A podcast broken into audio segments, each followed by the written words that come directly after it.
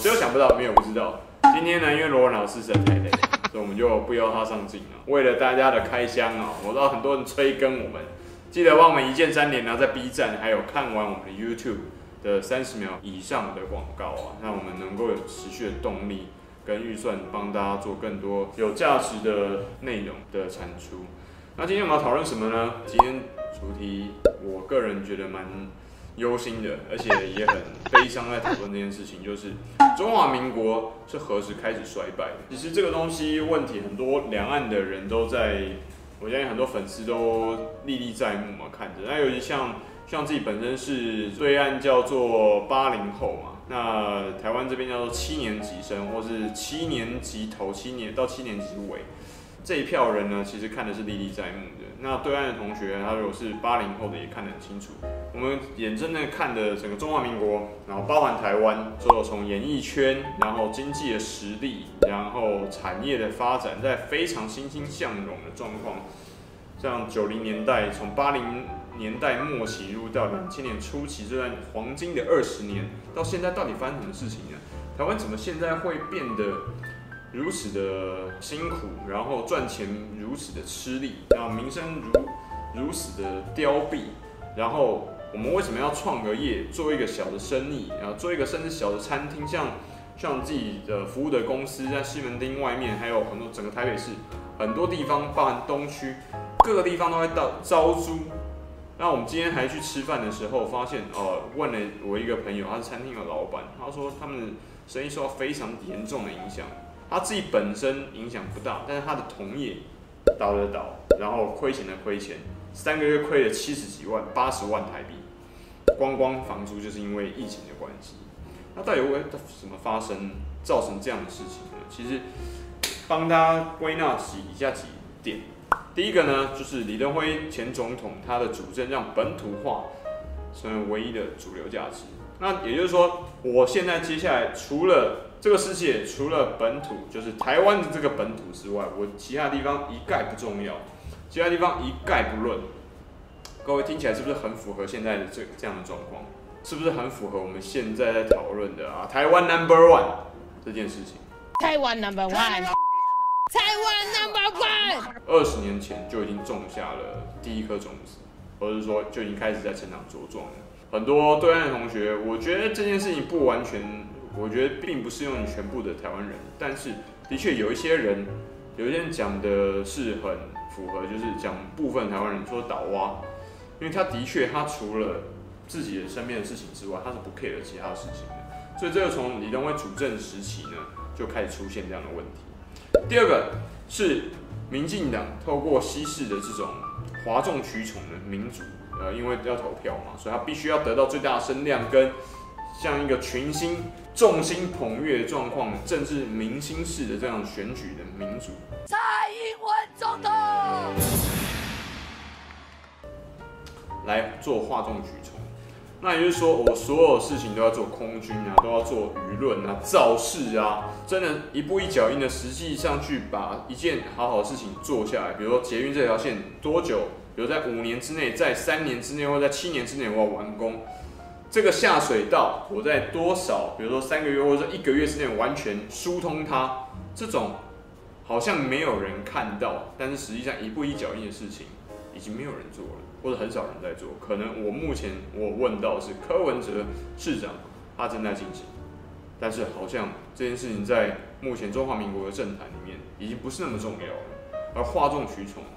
民粹式的让风让各个韭菜风行草野才是唯一的真理，才能够当选嘛。这是第二点。第三点呢，刚刚讲的这种西式的比较呃全民直选式的文化，导致了长期的政府的内耗。以前亚洲四小龙嘛之首的台湾没有办法再像新加坡一样以这种。国家资本主义的方式去快速的提升整个产业跟经济的发展，并且转型。那我们都很清楚，过往的亚洲四小龙，其实台湾是排在最前面的。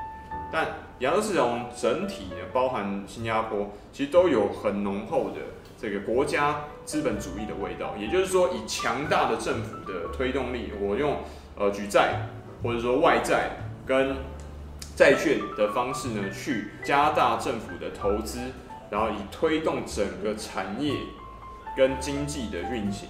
那在过往这个方式其实是非常成功，那甚至中共政府目前也在使用类似相关的方式方法来推动整个国家跟机构的这个经济的发展，宏观调控。但是怎么发现好像最近中华民国最近的二十年来，好像一直在原地的踏步，其实跟这件事情有直接关系。为什么？因为刚刚讲的这种直选式的民主。他要求看的是什么？短线的操作，也就是在四年之内我要看到 KPI。可是各位同学，国家机器一个这么庞大的机构机关，它在四年之内你可以立刻产出 KPI 吗？这是一个非常大的问号啊！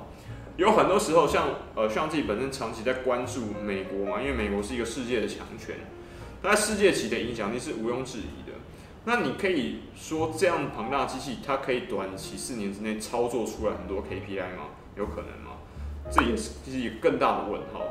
有可能在奥巴马时代的主政的八年之内，他所采行的比如很多宏观调控，然后说升息、降息等等之类的经济手法跟政治的手腕导入的方法，到最后现在由川普收割，这是非常有可能的。因为经济的指标很有可能是滞后的，但是滞后几年会随着那个国家。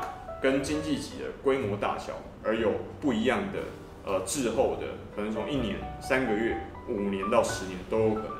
但我们知道，五年到十年会是一个经济的循环，那有可能在四年之内就看到这个很迅猛的，无论是呃经济的爆发或是刺激的成长啊，这是一个很大的问号。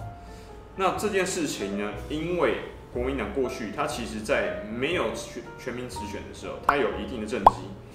但是他突然发现，在全民直选的时代，尤其在总统开放直选的时代，他过往去做他政绩的这些手法方法都已经不再适用了。他必须要跟着民进党一样去做这很多的这种风向的舆论的导向，去抓众人的目光，去得到如巨星一般的众人瞩目。在这样之下，刚刚讲的这些很。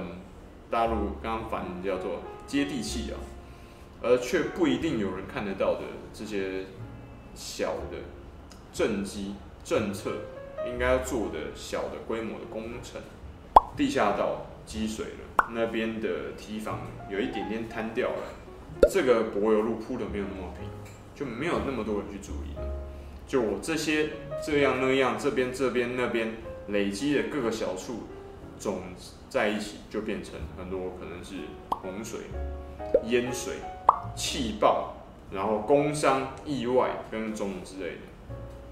这个我没有办法在一次的十分钟之内的呃影片里面全部讲完，真的是很有可能是它背后的成因。那最后一个，也就是教育体制的转型失败，导致了选民的水准提升上不去，而导致呢我们永远。身为中华民国国民呢，这些选民他们没有办法提升他们自己的水准，因此我们选不出来合格的政治领袖。我们选出来永远都是政客，政客，政客，政客，政客，政客。而大家都知道，才像你说，一直以来对政客的观点是什么？我们必须要像一支达克摩斯之剑，悬在这些政客的头上，因为政客永远只会把自己的个人私利置于全民的利益之前，而不是之后。因为他们不是政治家嘛？政治家是什么？先忧天下人之忧，后乐天下人之乐，对不对？对，以上四点呢，总结在一起是，才像你说为各位总结的，中华民国到底从什么时候开始衰败的？结论是从九零年代末期跟两千年的初期，而是什么原因呢？就是因为我们没有去。针对西方这种西式的直选式的民主，去直接导入了这样的制度，因为我们自己的文化跟国情，去为中华民国做一个适度的在地化的调整，然后直接导入的结果就变成这个样子。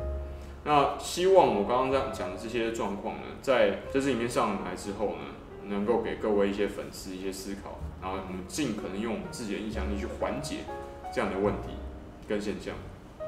那记得，也帮我们看完三十秒广告，再次提醒啊。才向你说，下一次影片很快再见，拜拜。喜欢我们的频道吗？按赞、订阅、分享，小铃铛开起来哟！哦。